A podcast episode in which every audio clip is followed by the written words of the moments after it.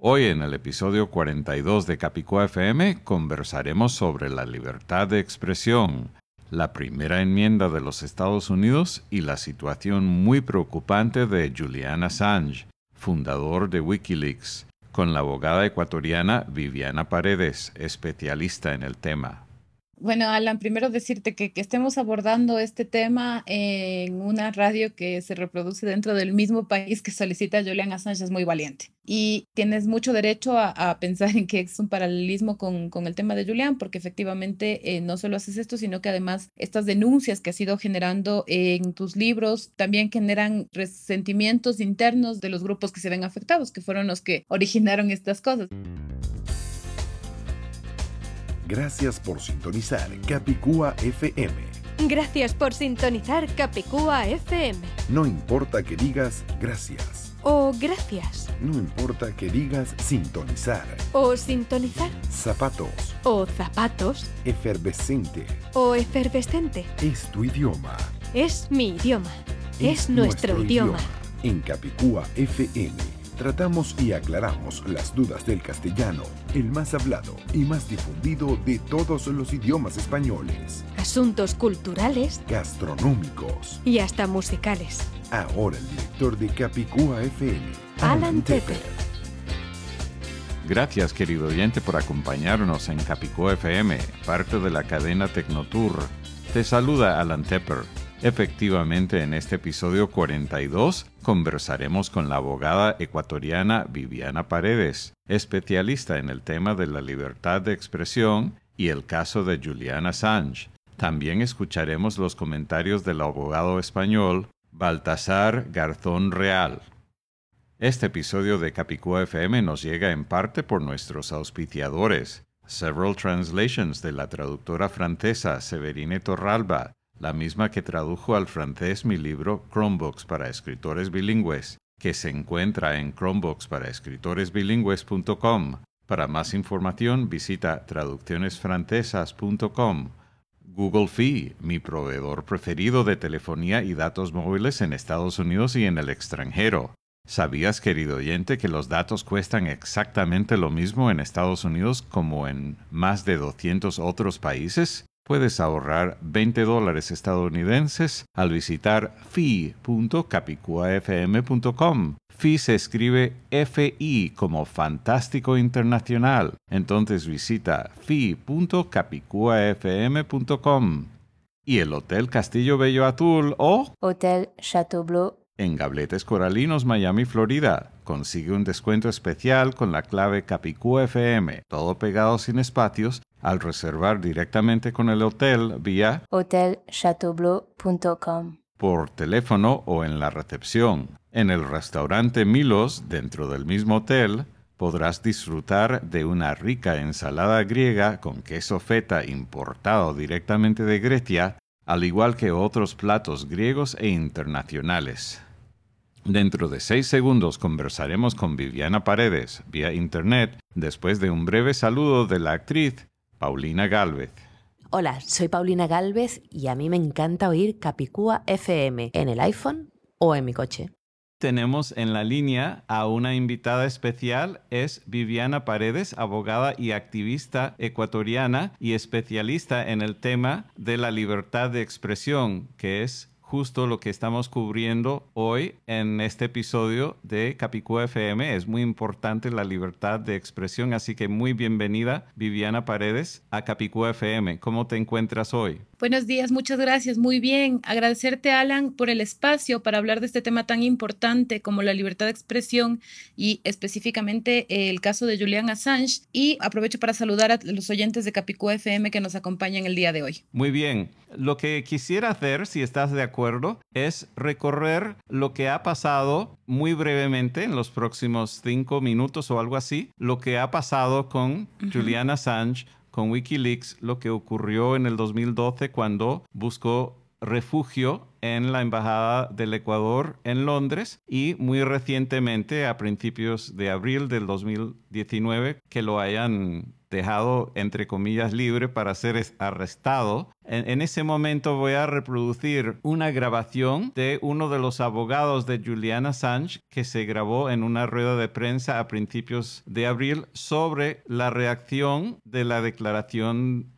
del presidente del Ecuador sobre ese cambio tan drástico de política. Lo reproduzco, eso dura aproximadamente tres minutos y medio y por supuesto enseguida te paso la palabra para que des tu observación sobre lo que él ha dicho. ¿Te parece bien manejarlo de esa manera? De acuerdo, muchas gracias. Perfecto. Muy bien. Para el beneficio de los oyentes, tú eres ecuatoriana, vives en el Ecuador y eso es muy importante para este caso porque, aclaro, para el beneficio de los oyentes y por favor tú me corriges en cualquier punto donde yo posiblemente esté equivocado. Julian Assange es de nacionalidad australiana. Así es, es australiano. Y por lo menos en el momento que recibió refugio en la Embajada del Ecuador, creo que llegó a ser nacionalizado ecuatoriano. Después nos aclaras si sigue siendo ecuatoriano o si eso ha sido terminado, digamos, si eso ha sido cancelado, anulado. Pero de todas maneras, durante ese tiempo fue nacionalizado ecuatoriano y nunca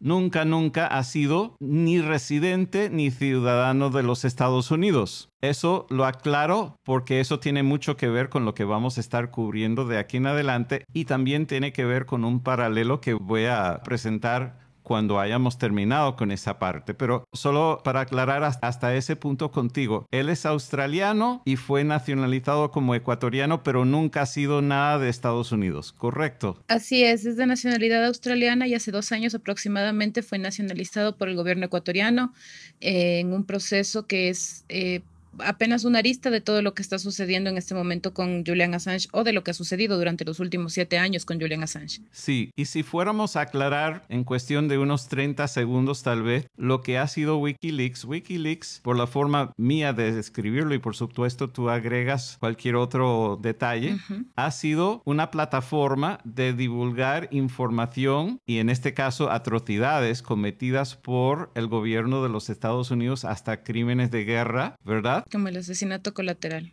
Eso ha sido su papel, ha sido de divulgar información información que hasta la fecha nadie ha podido ni siquiera tratar de negar porque han sido muy explícito. Hasta los que más detestan a Julian Assange no han podido decir que la información no sea verídica. Así que no, nadie discute eso, ¿correcto? Efectivamente, Wikileaks es una especie de agencia internacional que se caracteriza por recibir información de contribuyentes o de donantes anónimos que tienen acceso a, información que puede o no alterar la vida de los ciudadanos y entonces eh, los, los difunden, los hacen conocer a los ciudadanos para que puedan tomar decisiones mayormente informadas respecto a lo que significa eh, las acciones de sus gobiernos o de las empresas multinacionales o de los organismos internacionales como el propio FMI. Wikileaks se ha encargado de generar apertura en la información para los ciudadanos, es decir, eh, garantizar una libertad de expresión para que la gente pueda tomar decisiones informadas, para que pueda aventurar el ritmo de su vida con eh, conocimiento previo de, las, de los secretos que, que, que, se guardan o que se generan, como los mismos que fueron denunciados respecto a los crímenes de guerra de Estados Unidos, pero también las pretensiones de los organismos internacionales, como ya lo dije. Y eh, de hecho, Julián dice que cuando nosotros vemos injusticias y no somos capaces de movilizarnos, estamos también perdiendo la capacidad de luchar por quienes amamos y por nosotros mismos. Por eso es importante que para cualquier cosa tengamos toda la información que Wikileaks nos ha proveído y que eh, lo ha hecho valientemente incluso en contra de todos estos entramados legales en varios países. Muy bien. Ahora, durante, creo que fueron siete años, ¿verdad? Que estuvo protegido en la Embajada del Ecuador en Londres.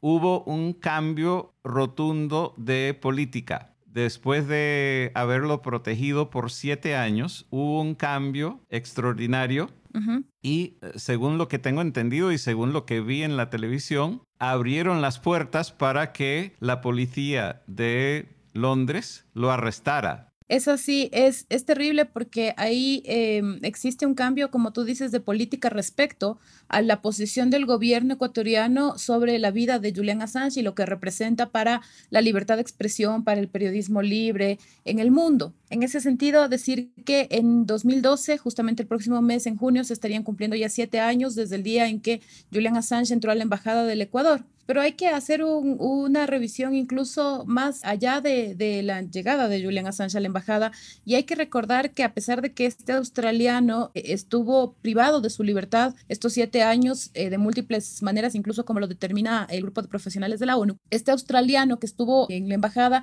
fue antes es perseguido por Suecia a través de la vinculación de supuestos delitos sexuales eh, con la acusación de dos mujeres. Ahora le llaman violación y eso es otra cosa importante, entender que hay una nueva narrativa. Ahora le llaman violación, pero hasta hasta hace poco eran justamente delitos sexuales que no constituían una violación a las mujeres. Por eso es importante leer los expedientes anteriores y resulta que Suecia emite una orden de arresto, Inglaterra la acoge y Julián se ve cercado, próximo a estar apresado después de ya una, una, prisión domiciliaria antes de ingresar a la, a la embajada de, Ecuador en, en, Londres y llega al Ecuador a protegerse justamente porque se nota que hay un entramado jurídico muy difícil de, de vencer en ese sentido porque se veía la colaboración de Londres y de Suecia en una persecución jurídica a Julian Assange que en ese momento no se podía probar. Pero ahora nos hemos dado cuenta de que ha habido una articulación. Antes no se pudo generar porque justamente estaba el gobierno de Rafael Correa protegiendo su vida, le otorgó el asilo político y le permitió vivir durante siete años en la embajada, a pesar de que en junio de 2012, cuando ingresó Julian Assange a la embajada, ya existió una amenaza de las embajadas, eh, perdón, de las autoridades británicas de entrar a la embajada de manera abusiva, usando la fuerza y sacarlo a Julián.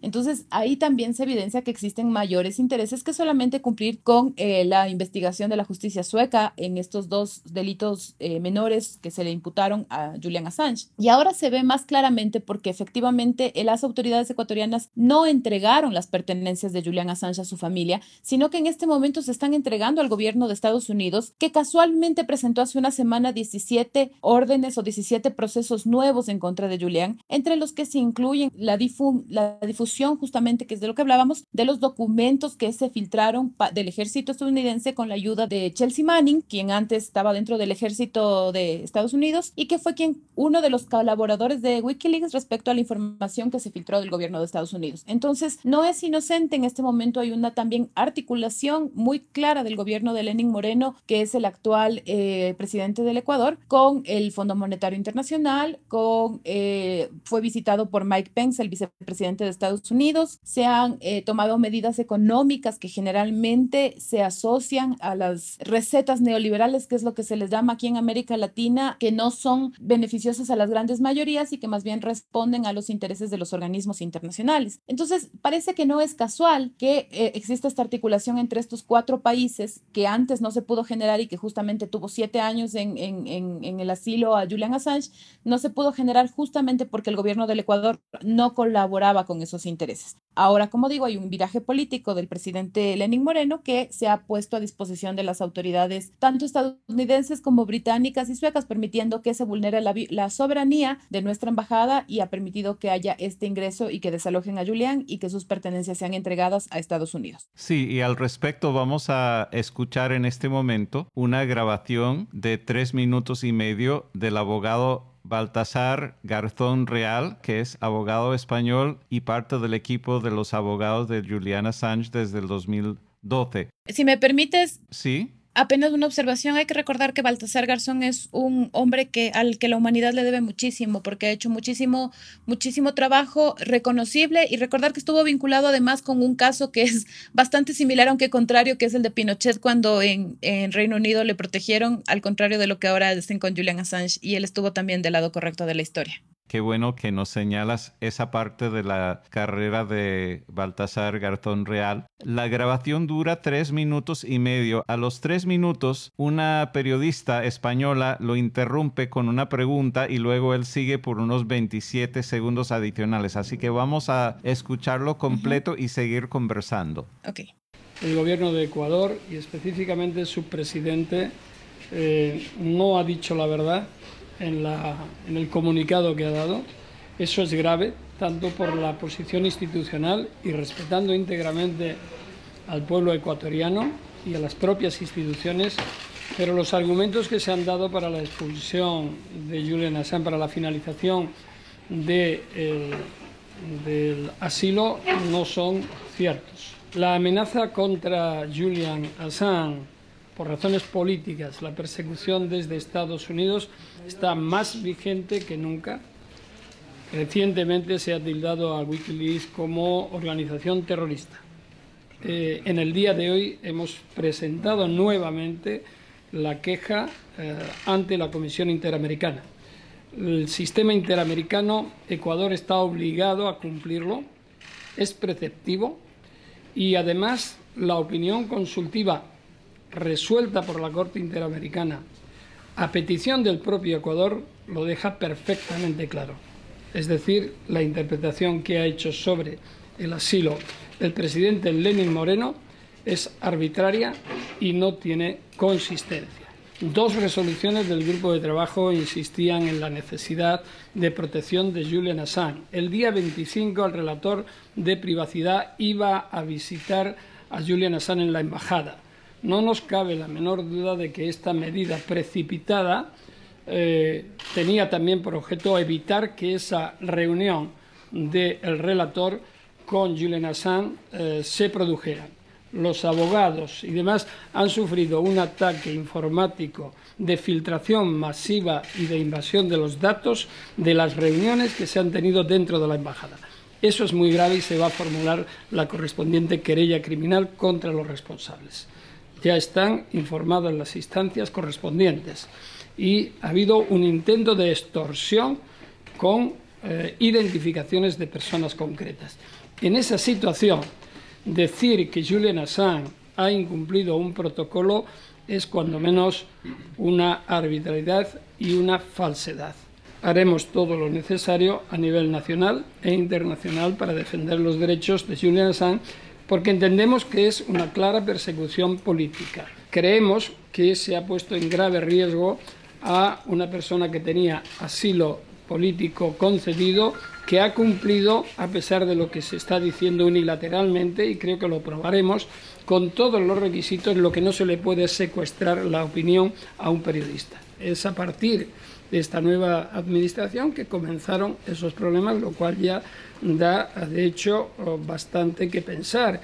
participando Rusia no tiene nada que ver con Julian Assange, lo digo categóricamente y podría añadir hasta donde yo sé, pero es que no existe no existe porque nada tiene que ver. Julian Assange estaba centrado en su profesión periodística, en su profesión eh, como persona que tenía que defenderse precisamente por garantizar esos valores y en la medida de las posibilidades en sobrevivir.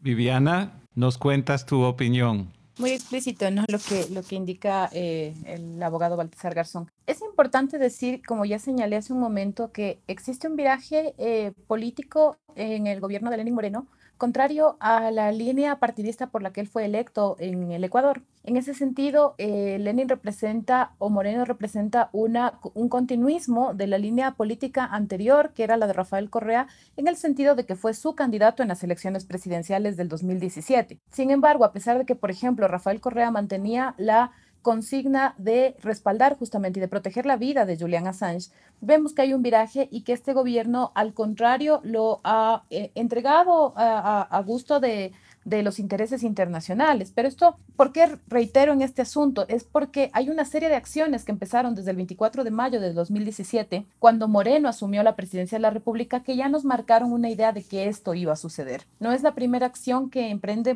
eh, Moreno en contra de Julian Assange. Hay que decir que su primer pronunciamiento público respecto a la situación de Assange eh, en, en la Embajada de Ecuador en Londres fue llamarlo hacker y menospreciar su gestión por el tema, por la libertad de expresión a nivel mundial. Posteriormente existió un proceso de acoso sistemático por parte de las autoridades del gobierno que empezaron a generar rumores alrededor de él respecto a que utilizaba una patineta, a que dañaba los pisos de la embajada, querían generar una percepción de que es un huésped incómodo para el Ecuador Julian Assange cuando nunca se había manifestado en contra del país o había generado mayores problemas. Hay que entender que vivía en un cuarto cerrado, dentro de un espacio cerrado, dentro de una casa durante siete años sin poder moverse a ningún lado. Y posteriormente, que esto es lo más grave, la Cancillería le impuso el año pasado a Julian Assange un protocolo de atención médica, visitas y comunicaciones del señor John Paul Assange, Assange perdón, como, como lo dice el, instrumento jurídico, lo que es gravísimo porque además constituye una especie de constitución propia, porque a Julian Assange le obligaban dentro de la embajada, diciendo un ciudadano ecuatoriano y un asilado político, a pagarse sus propias agua, luz, teléfono, estaba absolutamente incomunicado, no tenía derecho y acceso a Internet, no tenía derecho a recibir comunicaciones privadas, no tenía derecho a recibir visitas de activistas, de periodistas o de su propia familia.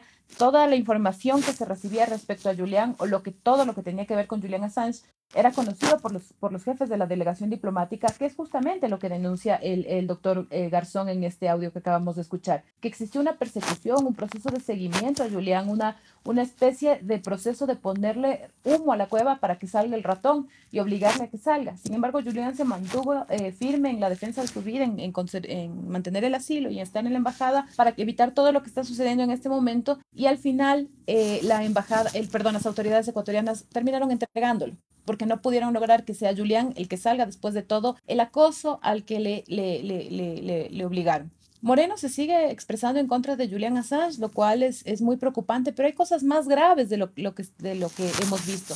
En el gobierno del Ecuador se han expresado cosas muy graves en contra de los periodistas libres y en contra de otros activistas. De hecho, tengo que decirles y quiero hacer esta denuncia muy eh, fuerte y les pido que repliquen que Ola Vini, un activista sueco, en este momento se encuentra cumpliendo prisión en Ecuador por el supuesto delito de ataques informáticos porque se le vinculó con Julian Assange.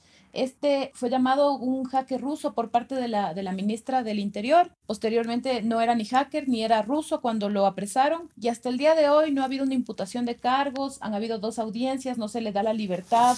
Y esto es muy importante entender eh, como una suerte de persecución interna por parte del gobierno del Ecuador, por parte del gobierno de Lenin Moreno, porque no solamente existe una persecución en contra de él, que al que aún todavía no se le ha aprobado ningún delito supuestamente cometido, no se le ha aprobado ninguna vinculación con Julian Assange, sino que además existe una suerte de persecución en contra de los activistas internos del Ecuador, que de alguna manera han mostrado su apoyo constante a la causa de Julian Assange. En ese sentido, no podría sorprendernos que el gobierno ecuatoriano continúe generando una especie de falsos positivos alrededor de lo que significa Julian Assange y Wikileaks para poder justificar lo que han hecho al entregarlo y además para poder justificar otras cosas que están sucediendo respecto a la libertad de expresión dentro del país que implica el silenciamiento a medios como una radio muy conocida en Quito que fue hasta hace poco censurada, ventajosamente volvió al aire después de una pelea de, de, de eh, jurídica y, y, legal. También hay un silenciamiento a otros portales digitales como Ecuador Inmediato, como Ruta Crítica, que han sido constantemente críticos justamente de la gestión del gobierno, pero también hay un silenciamiento en las redes sociales que constantemente se están eh, cerrando cuentas de, de, de, de, jóvenes, de ciudadanos, de asambleístas que denuncian la corrupción del gobierno de Moreno. También hay un silenciamiento de la cuenta de Facebook de Rafael Correa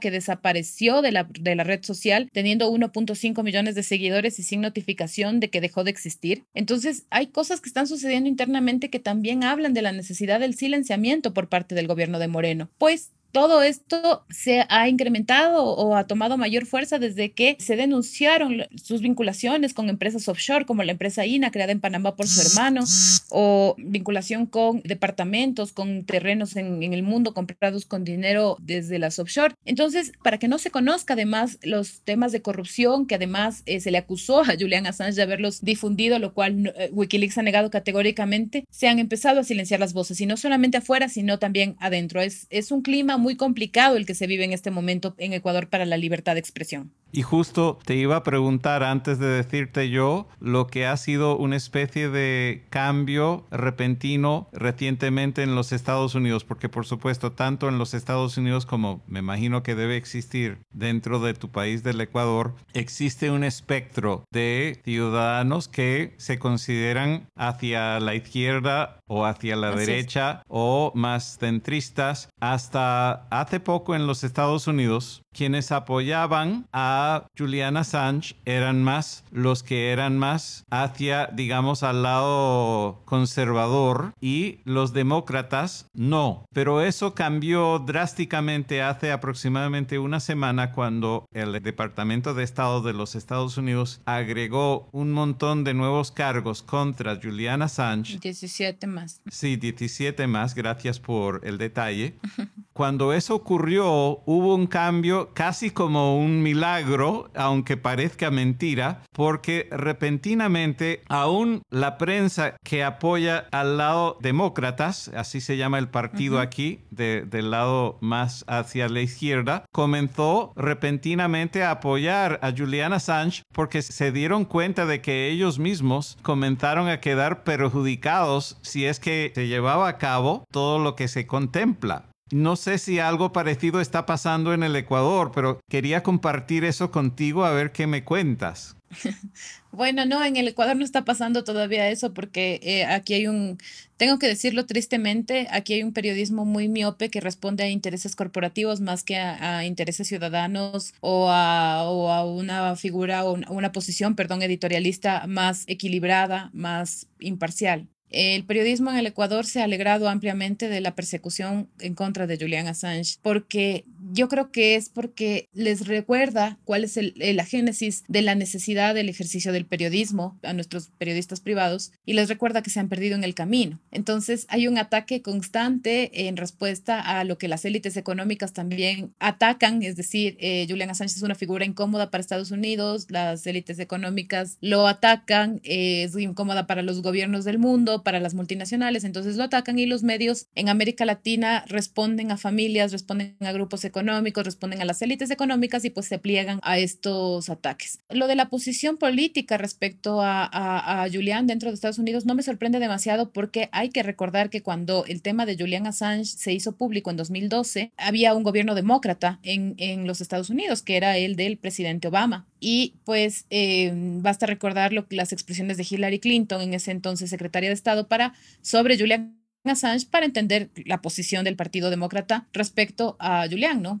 hay, que, hay que hacer política, hay que, hay que hacer gobierno. Pero es interesante que más allá de los, de los intereses políticos o económicos, en este momento ya existe este viraje de la prensa que digamos tiene más peso político o más peso mundial, ¿no? Que es justamente la, que, la, la, prensa de Estados Unidos. Es interesantísimo porque, claro, acaban de, de, ellos mismos provocar, y espero que pronto se den cuenta en el Ecuador porque es un poco más difícil, acaban de ellos mismos provocar la ruptura de una especie de código de caballeros, de pactos de caballeros que implica la no persecución, ¿no? De los, del, del periodismo libre, de la no revelación de fuentes, del ejercicio, de la libertad de expresión. Y pues al entregar a Julián, yo creo que han habido un expediente o al, o al motivar la entrega de Julián, porque han sido también, hay que decirlo, cheerleaders de todo este proceso muchos medios privados y muchos periodistas privados mundiales han eh, abierto una especie de caja de sorpresas de ahora en adelante para saber hasta dónde son los límites de la libertad de expresión y hasta dónde eh, las leyes pueden callar a los periodistas y a las personas. Es interesante lo que está sucediendo, qué pena que se dé tan tarde.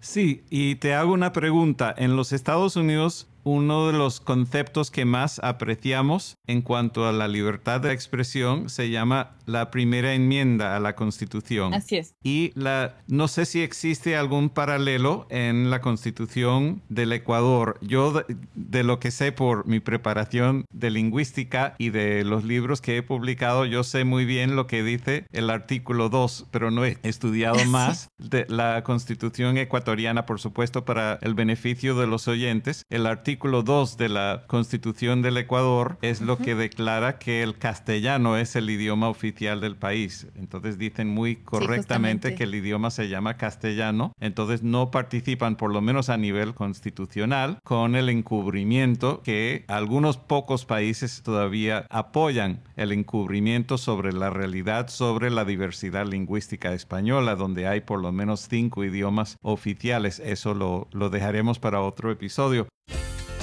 Capicúa FM regresa después de estos interesantes anuncios. El libro multimediático El encubrimiento de la Real Academia cuenta con nueve voces, ocho audios, un vídeo HD con un cronograma tridimensional, fragmentos de tres canciones relacionadas con el tema y un prólogo de la destacada periodista española Irene Jiménez Miragaya. Adquiere el libro multimediático El encubrimiento de la Real Academia para tu Android, iPad iPhone o iPod Touch en el encubrimiento de la realacademia.com. De nuevo, la dirección es el encubrimiento de la realacademia.com. Continuamos con Capicúa FM, parte de la cadena Tecnotour.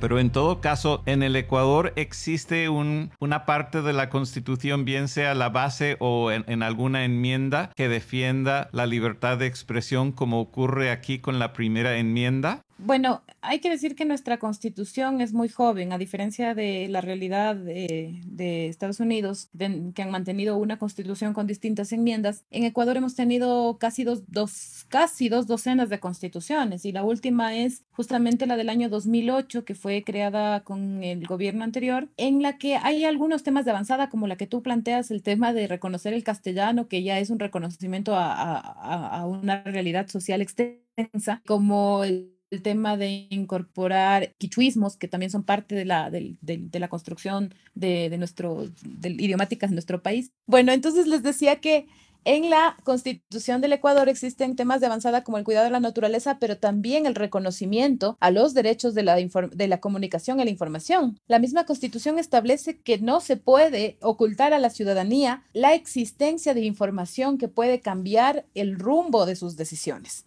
Es decir, la Constitución garantiza la libertad de expresión y prohíbe la censura previa por parte de los medios y de los, y, de los grupos económicos que justamente manejan los medios.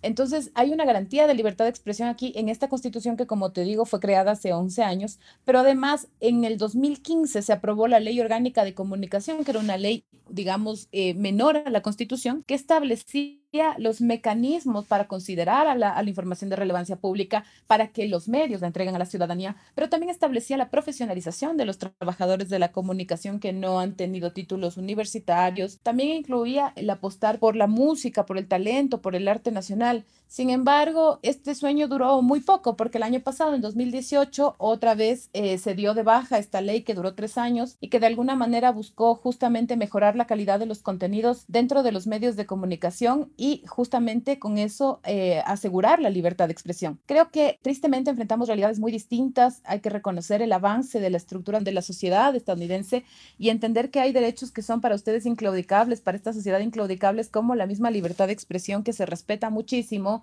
y que permite disentir y entender que hay otras, otros tipos de élites como las de América Latina que tienen la capacidad de tener medios de comunicación y que no hay espacio para disentir en, estas, en estos monopolios, digamos, comunicacionales de América Latina. Entonces, creo que se puede asegurar de miles de formas la libertad de expresión, pero el problema son los sistemas y los intereses a los que obedecen las personas que están detrás de los micrófonos. Sí, de hecho, acabas de hablar de una ley que duró apenas tres años y yo no sé si está vinculada de alguna forma porque yo estuve investigando antes de ponernos a grabar y descubrí de una ley del Ecuador que se llama la Ley del Ejercicio Profesional del Periodista de 1975, pero no sé si esa ha sido cancelada por las que acabas de mencionar. Sí, justamente por la ley de comunicación que estuvo vigente, perdón, cinco años, no tres, cinco años estuvo, estuvo vigente la ley de comunicación y es justamente la que dejó de lado algunas, algunas leyes antiguas, leyes anteriores que, que estaban en vigencia pero que no se ponían en práctica y que permitían el cierre de medios, que permitían la profesionalización a dedo, digamos que el presidente o la dictadura del momento decía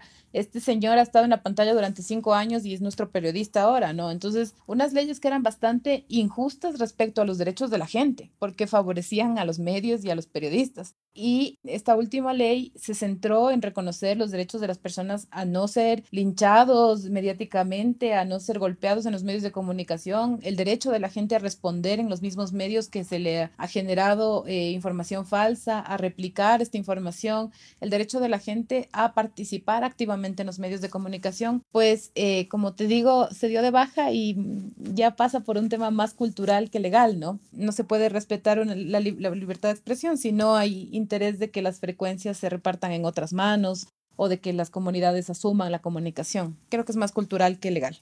Me parece muy bien lo que nos has explicado. Quiero hacer mención entre los ejemplos que estábamos hablando más temprano en la conversación sobre el, el hecho de que el tema de Julian Assange se ha vuelto bipartidista en los Estados Unidos. Salió el 25 de mayo, hace muy pocos días desde el día de la grabación de esta conversación, en el periódico Washington Post, Elizabeth Goiten, que es la codirectora del programa de la libertad y seguridad nacional en el Centro Brennan de la Justicia en la Facultad de Derecho en la Universidad de Nueva York. Ella en el artículo aclara que la primera enmienda de la Constitución de los Estados Unidos no hace distinción entre el ciudadano y el periodista, que la libertad de expresión es para todos los que hablamos, escribimos y publicamos, y es que la primera enmienda no concede privilegios especiales a los llamados periodistas, sino a todos. Entonces, eso es importante tomarlo en cuenta porque han querido, con los cargos, han tratado de decir que él no es periodista como si él tuviera relevancia.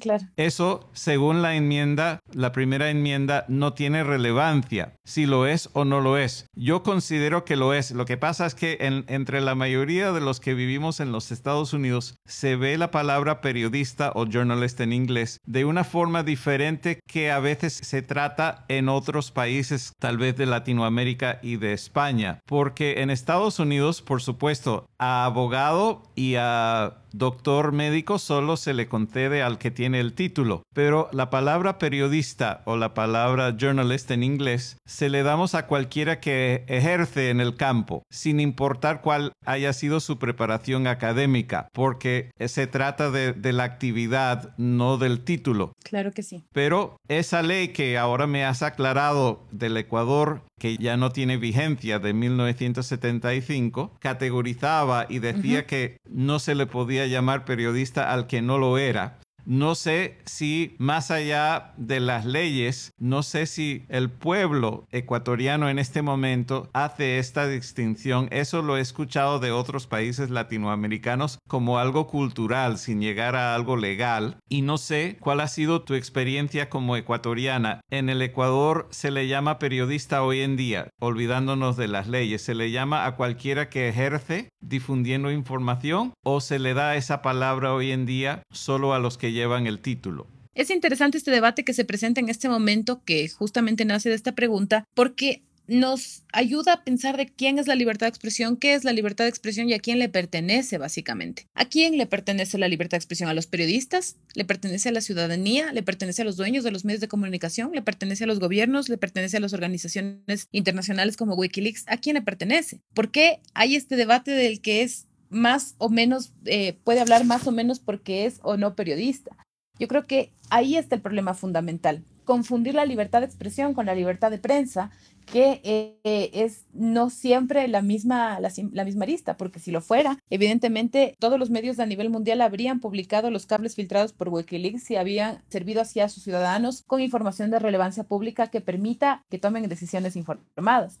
Entonces yo creo que defender a Julian Assange pasa por defender la libertad de, de, expresión, defender la libertad de información en contra de los intereses de la prensa privada, porque ahí hay que entender que no es lo mismo como les dije, ¿no? La libertad de expresión versus la libertad de prensa. Sí, y de hecho, como hemos dicho previamente, la primera enmienda de los Estados Unidos defiende igualmente la libertad de expresión para todos. No dice la palabra periodista ni la palabra journalist en ninguna parte, es para todos. Exactamente, y, como debe ser, y ese es un debate que se genera a nivel mundial. Y me preguntaba si aquí en el Ecuador eh, se les dice a periodistas, a todos los que ejercen, eh, digamos, el ejercicio periodístico, ejercen el ejercicio periodístico, valga la redundancia, pues yo creo que nosotros tenemos una riqueza idiomática que nos permite también generar estas diferenciaciones, porque creo que sí llegó un momento en el que el desgaste de los medios en el Ecuador se vio tan fuerte que el periodismo terminó en convertirse en algo no tan bien visto, no digo satanizado, pero también no, no tan bien visto.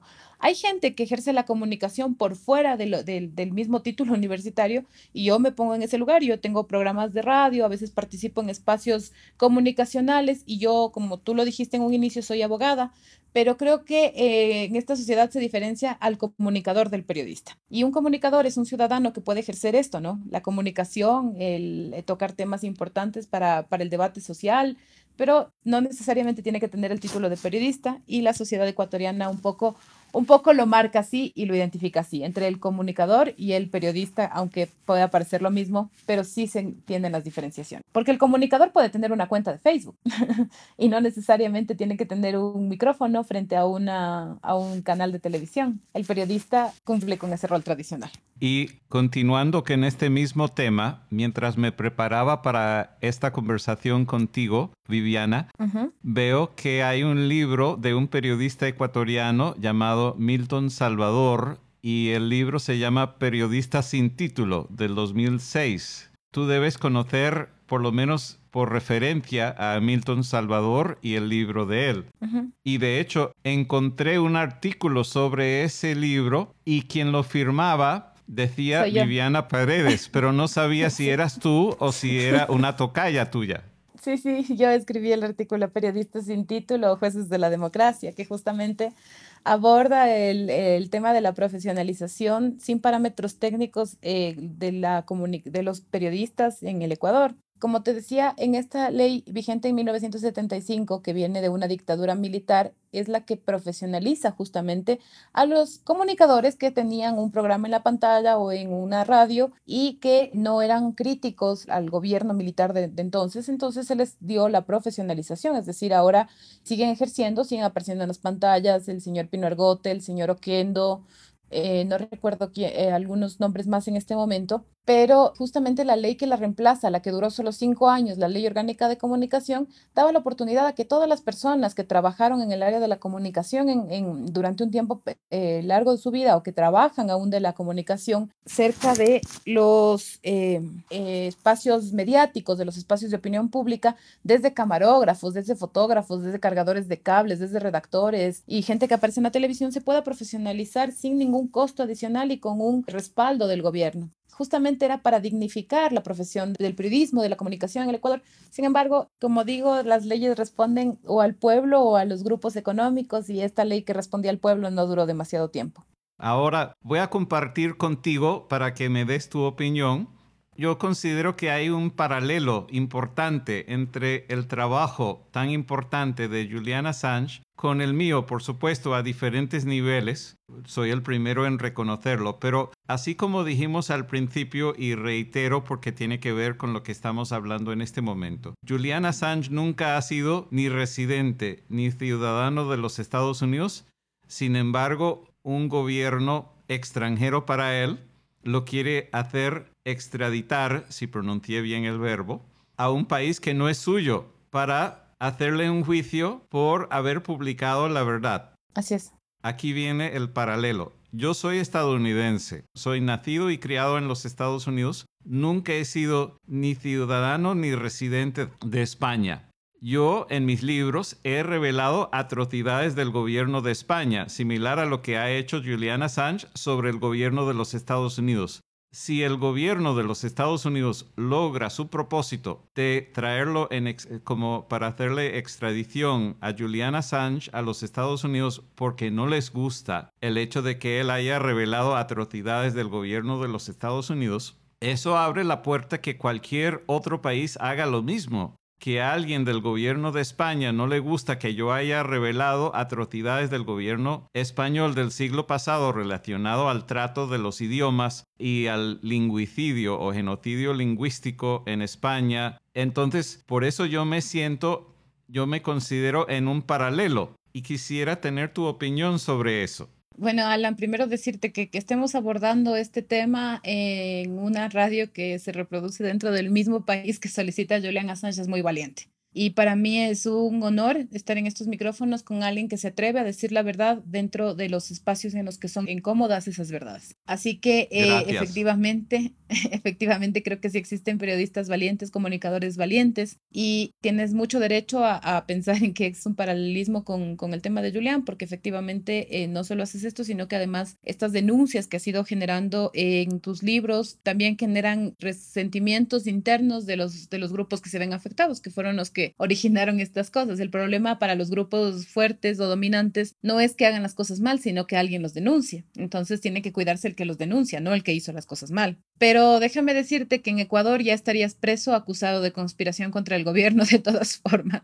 Así que es muy, muy valiente lo que, lo que, lo que haces y efectivamente creo que tu ejemplo grafica muy bien lo que, lo que Julian Assange está viviendo y no solamente Julian, acordémonos que también en Rusia está Edward Snowden, que también es otro blanco posible en el futuro. Claro que el gobierno ruso lo blinda en este momento, pero recordemos que hay muchos hombres y eh, mujeres valientes como ustedes que están haciendo su trabajo y nos ayuda mucho a entender lo que Julian Assange está viviendo en este momento y como producto de qué está viviendo esas, esas circunstancias. Les quiero decir que está en este momento en la casa de salud del centro de detención en donde se encuentra, está muy mal de salud, está incomunicado y está enfrentando, después de siete años de haber estado encerrado en una casa donde no había un solo patio para que él pueda salir a caminar, está enfrentando un proceso posible de extradición a los Estados Unidos con 17 cargos que le harían por lo menos merecedor de una estancia de 175 años en la cárcel, por lo menos, si no hablamos de pena de muerte y tortura. Y así como dices que si yo estuviera en el Ecuador estaría preso, pues así estarían todos los periodistas, hasta los más recientes de los periódicos que hasta ahora han apoyado a los demócratas, que ahora recientemente han comenzado a apoyar a Julian Assange y decir, no, no está bien, no está bien que hagan eso porque él solo ha expresado verdades. Claro, él solo hizo su trabajo, ahora sí solo hizo su trabajo.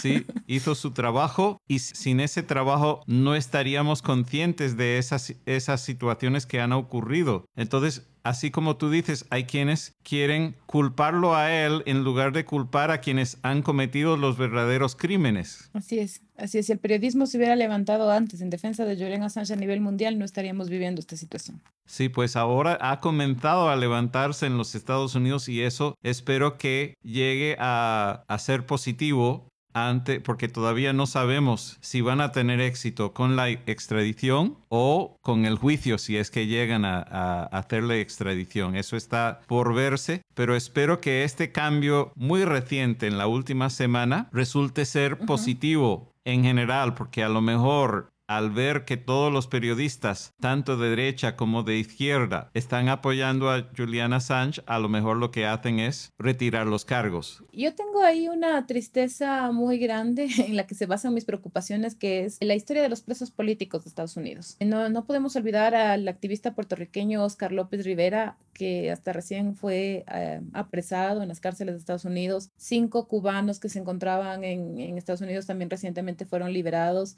No podemos olvidar la tortura que sufrió eh, Chelsea Manning en la cárcel por la filtración eh, y así tantas historias que me hace difícil pensar que no le que, que Julian no se ha extraditado y torturado este, igual que Chelsea Manning, y que su vida pueda estar en peligro. Yo espero que la presión eh, de los sectores libres del mundo, de los organismos, eh, de las organizaciones sociales y de los periodistas que tienen mucha más fuerza, evidentemente, en la sociedad, sean capaces de, de detener la extradición de Julian Assange. De verdad lo deseo pero tenemos que estar preparados para cualquier cosa que pueda suceder desde todos los espacios del mundo para poder apoyar a Julián, apoyar a su familia, a Christine que está en las redes sociales, la pueden seguir como Assange merece, que es quien nos está informando constantemente sobre la situación de Julián, que es la que más información tiene, y seguirle apoyando porque hace poco en una de sus últimas cartas al público, Julián pidió que tomemos su lugar y que defendamos su vida porque él sabe el riesgo que corre. Entonces eh, es importante que no nos detengamos y no podemos ir la embajada de, a, protestar o de Ecuador o de, o de Reino Unido para reclamar por lo que ha sucedido, pues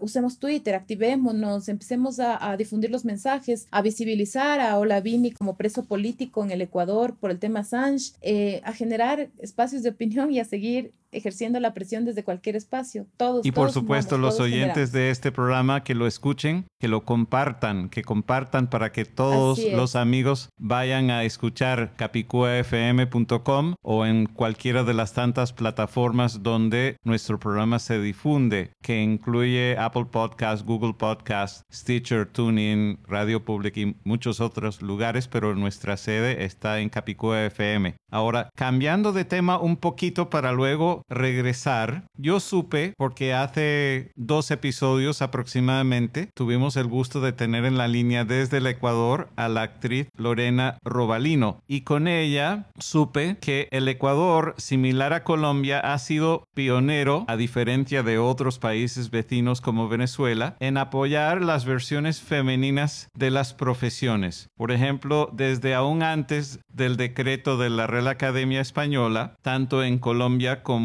en el Ecuador, se llama a una mujer que ejerce la profesión de abogada o arquitecta o cualquier otra profesión la versión femenina con A al final. Ahora, no sé si eso ha ocurrido, porque aplaudo, por supuesto, porque a mí me encanta, como le expliqué a los oyentes y a Lorena Robalino en su momento, a mí me encanta esa parte del castellano, porque se puede expresar con menos palabras. Al simplemente cambiar una letra al final de una palabra, estamos agregando más metadatos, más información ligada a la palabra. Entonces, si yo digo, hablé con una abogada, si yo tuviera que decir eso en inglés, yo tendría que decir mujer, porque la palabra no lo indica. Entonces eso me parece muy valioso para la eficiencia del idioma. Ahora, en el caso de la persona que acabas de mencionar, de Chelsea Manning, que por lo menos hoy es mujer, aunque no haya nacido como mujer, y se ha dicho y se ha escrito en algunas prensas que ella es ex soldado y en otras prensas dicen es ex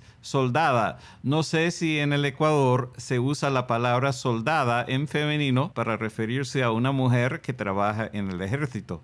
Bueno, sí hay un reconocimiento en el Ecuador del género, ¿no? Eh, desde el idioma. De hecho, la Constitución eh, de la República cita en todos los en todos los textos en los que se menciona al presidente o presidenta de la República justamente así, ¿no? Se habla del presidente o presidenta de la República, del vicepresidente o vicepresidenta. Entonces, sí hay una, un reconocimiento. ¿Y por qué pongo este ejemplo? Porque es lo más grande del reconocimiento que en la misma Constitución se establezcan estas diferenciaciones de género para, eh, para, para todos y todas, ¿no? Pero no, la palabra soldada no, no existe eh, con mayor uso en Ecuador. Es muy confuso también lo de Chelsea Manning, pero además hay un nivel alto de desconocimiento porque es además muy confuso, como, como decía, el explicar que primero fue Bradley Manning y que posterior durante la cárcel él asume otra identidad de género que él descubre o que construye dentro de la prisión, pues, y que después se convierte en Chelsea Manning, ¿no? Pero es importante mencionar, lo importante es mantener eh, su nombre en el debate público cerca de Assange para entender que él vivió cinco años de tortura y que en lo posterior ese sería el futuro de Julian Assange en caso de que sea extraditado a los Estados Unidos, porque él fue su colaborador más cercano y pues quien filtró las cosas más, eh,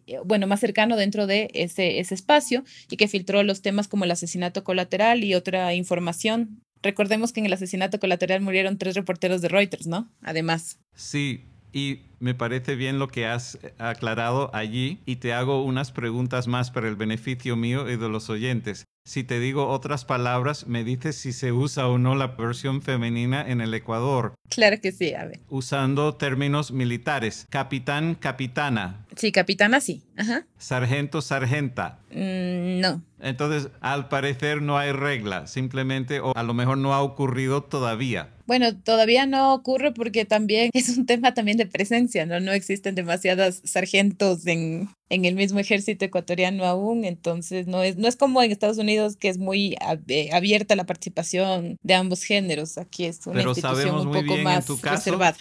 Sabemos muy bien en tu caso que tú eres abogada con A y a lo mejor tendrás alguna amiga arquitecta con A. Sí, bueno, eh, abogadas, arquitectas, ya se usa médico, médica también, eh, gerenta. Sí, sí, exactamente, exactamente. Entonces se utilizan en muchos, pero no en el caso ni de sargenta ni de soldada hasta la fecha. Hasta la fecha, tal vez porque hay más abogadas que sargentas. Sí. A lo mejor por eso. Es interesante porque Venezuela, que es un país vecino del Ecuador y de Colombia, ha sido el país más resistente a esos usos. Les costó mucho decir abogada y todavía no quieren decir arquitecta, por lo menos entre mis amigos venezolanos que todavía viven allí. También es una cuestión de construcción social, ¿no? Para, como te decía, eh, un poco lo que te decía de que aquí es una, una institución más conservadora, me refería al hecho de que aquí no hay presencia femenina, entonces es una estructura centrada en el hombre, en la fuerza del hombre, entonces es difícil cambio, o sea, los cambios se van dando con base a la apertura de la sociedad, a entender el aporte de las mujeres en ellas, ¿no? Y pues de pronto hay sociedades que se demoran un poquitito más en interiorizar estos cambios que son tan pequeños pero tan necesarios como el reconocimiento de mi título, por ejemplo, yo me sentiría muy rara si me dijeran es la abogado Paredes, eh, sería para mí muy extraño y sin duda protestaría, pero tal vez en otras construcciones no. Sí, y hablando de tu título, ¿de qué universidad es tu título, Viviana? De la Universidad Iberoamericana del Ecuador con sede en Quito. Ah, muy bien, muy bien. Entonces eres quiteña. Sí, quiteña. O debo suponer que por lo menos ahora lo eres. No sé si naciste como quiteña. Sí, sí, sí. Esta es, esta es mi tierra, la tierra por la que vale la pena seguir, seguir levantando la voz todos los días. Aquí mismo estoy. Muy bien, pues te agradecemos muchísimo tu participación en Capicúa FM sobre este tema tan importante de la libertad de expresión abogada Viviana Paredes de Quito, Ecuador, y espero que pronto nos vuelvas a acompañar aquí para seguir cubriendo este y otros temas donde puedas dar tu valiosa opinión personal y profesional. Muchísimas gracias, Alan, y muchísimas gracias a todas las personas que nos acompañaron.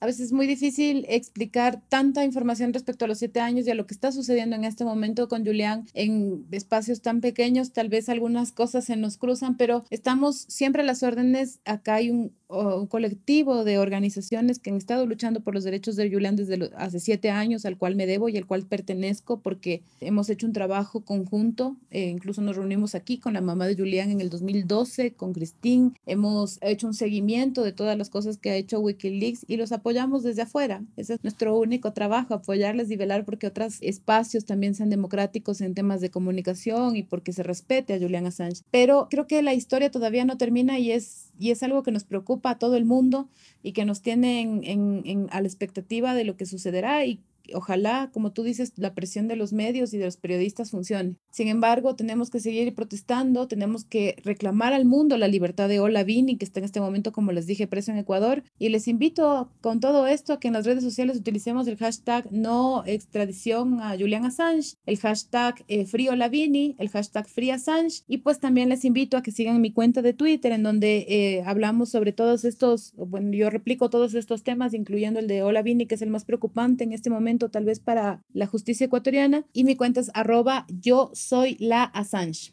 como, como justamente se escucha. Así que muchas gracias a todos y espero que podamos seguir en contacto y a las órdenes siempre. ¿Y esa termina con la letra E o la letra A? Yo soy la Assange, pero con E o con A. Debería ser Assange. Assange. No, con la letra E. A-S-S-A-N-G, Assange.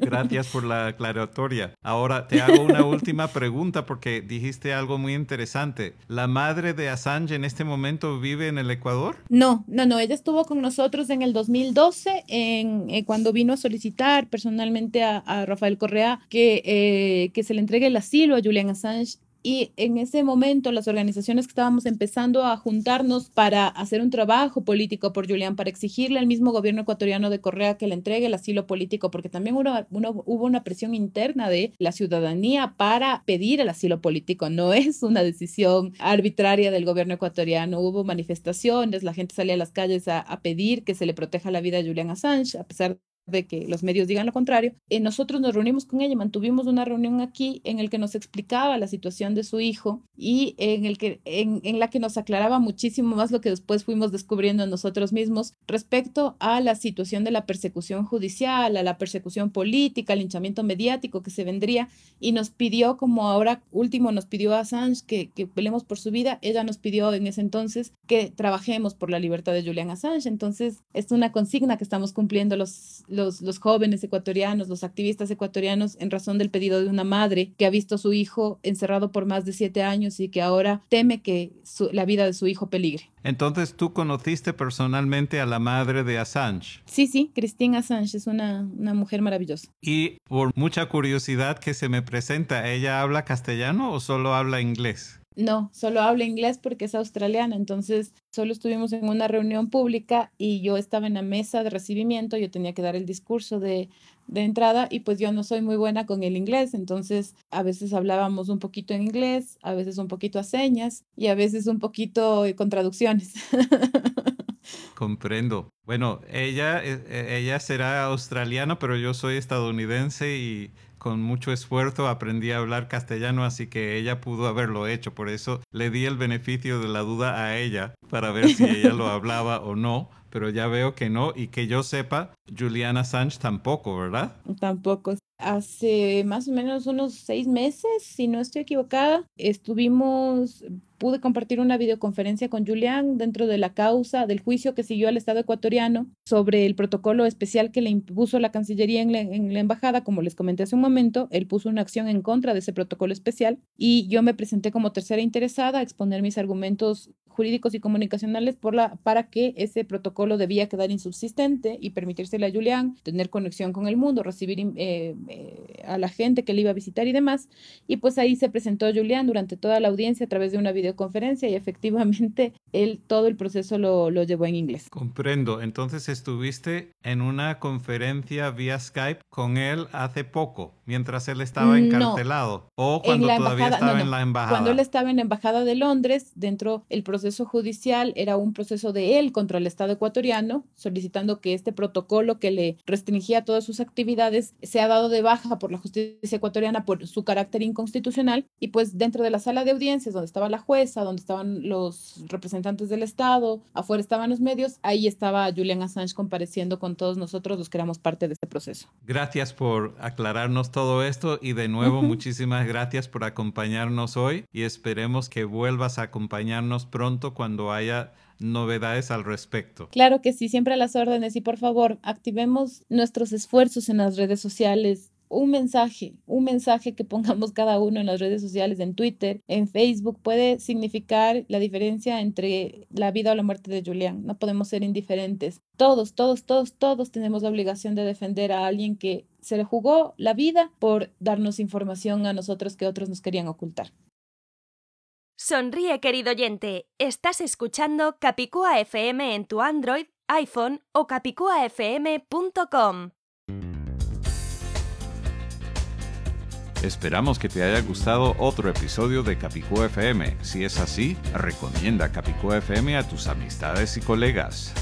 Recuerda, para escuchar, suscribirte a Capicú FM o enviarnos comentarios escritos o hablados, como ya hicieron Natalia Aguilera, Rubén Abruña, Ana Cifuentes y Paulina Galve, visita capicuafm.com las 24 horas al día en la web y busca la opción Graba tu mensaje hablado. Repito, en nuestro sitio web capicuafm.com está la opción Graba tu mensaje hablado o si prefieres, llama por teléfono al más 1-305-668-8556, extensión 133 para grabar tu comentario allí. Capicú FM se encuentra en muchas partes como Apple Podcasts, Google Podcasts, Radio Public, Stitcher, TuneIn y muchos otros lugares, pero nuestra sede está en capicuafm.com. Al buscar Capicú FM en cualquier plataforma, recuerda que nuestro nombre se escribe Capicú FM con tilde en la U, todo pegado sin espacios.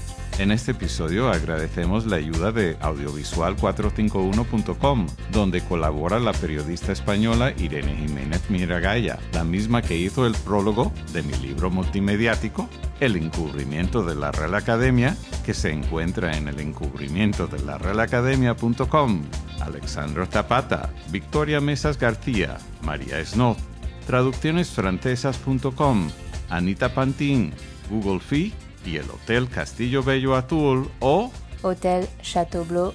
Si deseas convertirte en mecenas de Capicúa FM o comprar publicidad, visita capicuafm.com y busca las respectivas pestañas de donaciones o publicidad. Hasta el próximo episodio de Capicúa FM, soy Alan Tepper. Viva el castellano, viva la diversidad lingüística española con más de cinco idiomas oficiales. Abajo con el encubrimiento.